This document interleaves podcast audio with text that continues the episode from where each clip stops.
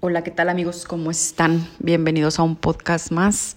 De este lado, Samantha Villarreal, muchísimas gracias por estar aquí, darte el tiempo de escuchar un nuevo podcast después de mucho tiempo que no había grabado por motivos de trabajo, de viajes y pues mil cosas. Y aparte, cero inspiración. En este momento eh, que me encuentro ya muy tranquila acá en Monterrey quisiera poder platicar contigo de algo que se me acaba de ocurrir. Y siempre que se me ocurre una palabra clave, pienso en hacer un podcast o un video o algo para poder compartir. Porque me doy cuenta de que a veces hay temas muy, muy importantes de la psicología que la gente, obviamente, que no estudió psicología o neurofisiología, psicofisiología, cosas que tienen que ver con, el, con la mente humana, con, con la conducta, em, pues obviamente desconoce, son puntos ciegos y creo que un poquito de todo esto deberíamos de saber absolutamente todos. Y pues nada, es que muchas veces pensamos o queremos que el otro que nos escucha, que nos ve, que nos oye, mm, entienda la manera como pensamos, entienda la manera como actuamos o entienda la manera en la que nos dirigimos o por qué somos como somos, nuestra personalidad. La personalidad pues es ese conjunto de conductas, creencias, es como tu etiqueta, tu tu propio programa en el que tú te desenvuelves y hablas de una manera, eh, tienes tal, tal conducta, los mismos em, patrones repetitivos. Tu personalidad es todo el conjunto de ese rompecabezas del yo que ha aprendido un poquito pues de la sociedad, de papá, de mamá, de los primeros maestros. Em, de las primeras personas que nos acompañaron a lo largo de nuestra vida, de nuestro crecimiento, pues ese yo es un conjunto, es un rompecabezas de todo, de todo eso que absorbió como esponja y pues por ende formamos nuestra personalidad a partir de allí y eh, eso se vuelve pues un programa, ¿no? Un programa en nuestro cerebro que se ejecuta a base de patrones eh, y estos patrones eh, también tiene mucho que ver con los filtros que nosotros tenemos para percibir la realidad, para percibir a los objetos, para percibir a los demás, pero siempre es de acuerdo a nuestros propios filtros mentales que nos dieron esas experiencias desde que empezamos a, a, vivir, ¿no? A, a desenvolverte pues desde que eras bebé. Imagínate la vida de un niño que nació, por ejemplo, algo radical en una tribu allá en la selva, creció eh, en medio de una selva, creció en un ambiente tropical, creció eh, viendo a, a, mamá em, pues muy, muy al pendiente de su salud, em, no sé, creció a lo mejor viéndola únicamente con un taparrabos. Creciste, imagínate que tú eres ese niño, creciste este, en un ambiente donde a lo mejor había animales o había un poco de peligro o había muchos niños, muchas familias juntas cuidándose. Pues imagínate esa experiencia de vida, imagínate eh, los aprendizajes que tú vas a tener de supervivencia, de de alimentación, de valores, la hermandad, el patriarcado, el matriarcado. Imagínate todas esas ideas que se van acomodando, se van injertando en la vida de un niño que tiene una experiencia de vida tal. Y luego imagínate que eres un niño que a lo mejor nació en la ciudad, en una gran ciudad. Em, escoge tú, imagínate la vida de un niño pobre que nació en un lugar donde había carencias, donde había a lo mejor violencia, donde había em, eh, pues poca comida, que había a lo mejor em, tristeza, enojo, enfado. Y luego imagínate que cómo crece un niño que lo tiene todo, que le dan todo, que hay alegría en la casa. Esto es para que, estos ejemplos se los doy, pues para que veas, para que tratemos de entender un poquito de cómo es que se van injertando las ideas, las creencias a base de nuestras experiencias de vida y que eso injerta pues una creencia, esa creencia se arraiga en las neuronas de nuestro sistema cerebral y crea una creencia acerca de la vida, acerca de la familia, acerca de las relaciones, acerca del amor, acerca del contacto, acerca de todo el, eh, lo que pueda representar pues una experiencia. Crecemos, nos hacemos adultos y cada uno de nosotros pues somos un, una experiencia diferente, ¿no? Una, a veces podemos congeniar con algunas personas porque a lo mejor nuestra experiencia de vida en algunos puntos fue algo parecida, mm, ve a saber, ¿no? Y sin embargo, imagínate, Em, ni tu hermano ni tú son iguales, aunque hayan nacido en la misma casa, hayan tenido a los mismos padres, hayan eh, crecido en el mismo ambiente familiar, pues créeme que cada experiencia de vida de cada uno es totalmente distinta, aunque hayan crecido en la misma casa, no tuvieron a los mismos padres. ¿Por qué te digo esto? Porque quizá no sé, tú eres mayor que tu hermano o tu hermana, ejemplo, y tú tuviste a unos padres que en sus etapas de vida tenían 20, imagínate, y luego tu hermano menor eh, tuvo a unos padres en sus etapas de vida en los treinta y tantos. No son los mismos padres, porque el ser humano va evolucionando, el ser humano va cambiando. Entonces, tuviste unos padres más jóvenes y a lo mejor tu hermano tuvo unos padres más mayores, más maduros, con otros pensamientos, etcétera. Eso te lo digo para que pues vayamos ampliando un poquito más la conciencia y podamos entender que a veces incluso aunque hayamos nacido en la misma familia, nacimos con experiencias totalmente distintas, puntos de vista totalmente distintos y es por eso es que en este multiverso cada quien tiene su propio sello, su personalidad, que es intransferible, es únicamente tuyo y por esto es importante entender que cada uno de nosotros tenemos filtros acerca de la realidad distinto, filtros que pasan a través de la manera como vamos percibiendo esta realidad. Entonces, es por esto que cuando nosotros nos sentimos incomprendidos, que no nos entienden o incluso juzgados porque el otro piensa que me conoce, me dice y yo a lo mejor me siento ofendido porque esta persona cree que me conoce y no tiene ni puta idea de lo que yo soy. ¿Por qué?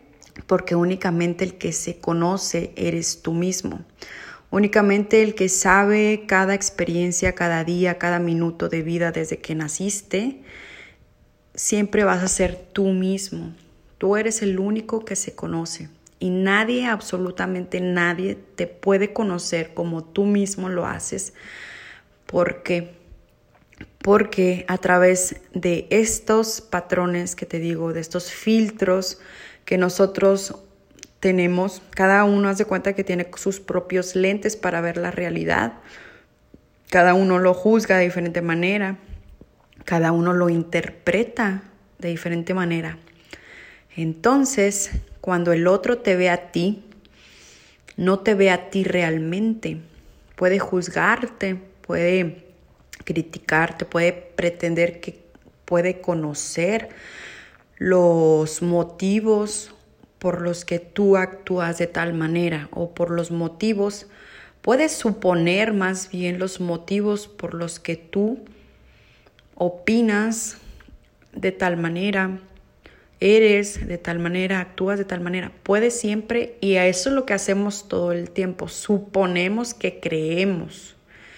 Imagínate si ahora el 95% de la población desconoce este mecanismo de la mente, pues crea absolutamente que cuando hace su propio juicio tiene la razón, porque ni siquiera sabe que es un mecanismo del cerebro el suponer y el, la propia proyección. Nosotros somos 90% proyección, es decir, que todo lo que nosotros podemos percibir de la realidad, interpretar, juzgar o interpretar, um, sí, ya lo dije, ¿verdad? Interpretar, juzgar, em, conocer, todo lo que creemos que, que vamos mm, viendo o creemos que lo conocemos, no es así, porque como te digo, somos 90% proyección. ¿Qué significa esto? Que todo el tiempo estamos reflejando lo que nosotros tenemos en la pantalla de la realidad, con todos esos filtros que traemos desde pequeños para poder percibir y darle una interpretación a lo que vemos. Esos filtros son los que de alguna manera nos condicionan para suponer qué es lo que estamos observando y percibiendo en la realidad. Entonces, imagínate que X o Y persona se encuentra en una situación de calle. Vas y te encuentras a un, no sé, a un joven de 20 años en la calle pidiendo dinero. Es un homeless. Y en ese momento hay una intersección en ese mismo punto donde 10 personas distintas pasan. ¿Qué crees que piense acerca de la vida de ese muchacho? Esas 10 personas. Cada uno de ellos obviamente y evidentemente va a tener una propia historia en su mente supuesta de lo que cree que ha pasado en la vida de ese muchacho. Y cada uno va a pensar que lo que está suponiendo es más cerca de la realidad que de los otros nueve porque para esto también nuestro hermoso ego, nuestro grandioso ego, obviamente por motivos de supervivencia va a creer que tiene toda y la verdadera razón del mundo. Es por esto que es importante siempre estarnos cuestionando todo el tiempo nuestras propias creencias, nuestros propios paradigmas, nuestra manera de ver la realidad. Imagínate a una persona que es adulta, una, no sé, una mujer que ha pasado por tres divorcios distintos. ¿No crees que constantemente se está contando una historia que vuelve a repetir una y otra vez gracias a esos patrones o esos filtros de interpretación de la realidad? Quizá cada que tiene una pareja y cae que, no sé, está conviviendo con esa pareja, eh, le entran unos celos porque ve que convive muy bien con otras mujeres. Y ese patrón de inseguridad la vuelve a llevar una y otra vez a tener conflictos con la otra persona, conflictos de celos, inseguridad, ve tú a saber, como muchas situaciones que pueden pasar, ¿no? y la lleva continuamente a tener estas rupturas, porque constantemente estos filtros de la realidad le dicen, fíjate que te está engañando, fíjate que observa a otras mujeres, fíjate que esta persona eh, eh, es muy coqueto. Y, y cada que tiene una relación, quizá pueda ser que sea verdad, no digo que no, pero también nos vamos fijando en las personas que constantemente nos vuelven a poner en esa situación. Tan cañona está nuestra mente que nuestro subconsciente nos autosabotea si es que no nos conocemos. Y bueno, ¿a qué voy con todo esto? Que me desvió un poco el tema. Es que sepas que absolutamente nadie te conoce. Solamente tú sabes lo que llevas allá adentro. Solamente tú sabes cuáles son tus patrones que te repites una y otra vez, que quizá muchos son, sean positivos, sí, porque obviamente nuestra personalidad también está formado por muchos patrones que nos llevan a tener disciplina, que nos llevan a tener seguridad, que nos llevan a tener determinación, que nos han ayudado de alguna manera a llegar a este punto donde estamos, pero hay otros que a lo mejor no nos han servido tanto. Y solamente tú eres el que puede llegar a esos puntos claves que se vienen repitiendo una y otra vez y esa es la manera en la que tú puedes llegar al autoconocimiento, a la autoobservación de tus pensamientos. Y por ende, si nadie te conoce realmente como tú eres, y nadie tiene que hacerlo porque cada uno estamos en nuestra propia experiencia de vida, en este camino del autoconocimiento, y por ende, pues nuestro cerebro está emitiéndose totalmente en un 90% de proyección. Cuando tú estás platicando con manganito o manganita y te está platicando el día en que, no sé, el día en que tuvo un viaje y luego te está platicando, no, sí, cuando yo fui a aquel viaje, tú, tu cerebro en automático empieza a recordar tus propios viajes o imagínate que o un amigo te platica un día en el que tuvo un accidente. Tu cerebro automáticamente busca tus accidentes, un momento similar en el que puedas proyectarte. Y dime si o no, a todos nos pasa.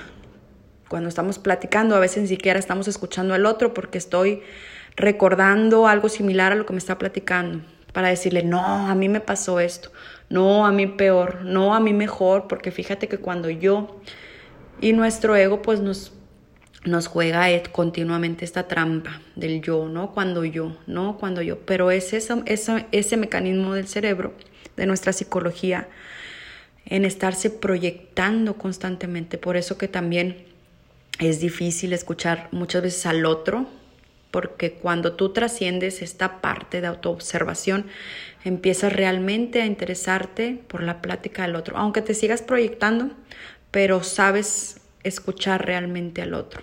Todos hacemos esto absolutamente y sé que te estás identificando en este momento con, con lo que te estoy diciendo, porque a lo mejor tú eres el que está platicando y tu amigo te dice, hoy te interrumpe, no, cuando yo, no, a mí peor, no, a mí me pasó así y, continuamente, ¿no? Porque es algo natural en, el mecanismo o en los mecanismos de, nuestro, de nuestra mente. Y esto, para cerrar, y espero que no se haga muy, muy largo este podcast, es que no te sientas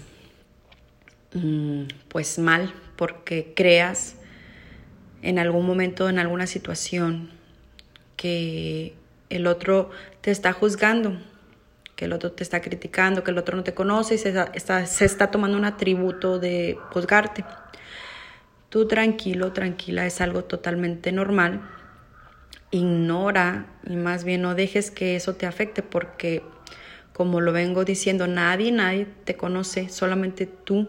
Y aún quizá pueda faltar mucho en tu camino del autoconocimiento, pero estás en ello y que por ende y como punto final, si nadie te conoce, ¿por qué te interesa tanto lo que los demás puedan opinar de ti? ¿Por qué dejas que te afecte lo que los demás creen, piensen, opinen o critiquen acerca de la manera en la que te conduces? Cuando tú te liberas de este sentido de aprobación, créeme, te va a valer madre. Y no por eso significa que vayas a andar por ahí eh, queriéndole romper la madre a todos y diciéndoles que te vale madre todo, mandándolos a la verga. Pues no, pero te vas a sentir tranquilo, tranquila, con la manera en la que te conduces, si quieres carcajearte, si te quieres vestir de tal manera, si quieres bailar, si quieres hacer esto, si quieres lo que tú quieras, hazlo, sé espontáneo, sé tú mismo y neta, en cuanto a esto que te he dicho, deja el sentido de aprobación.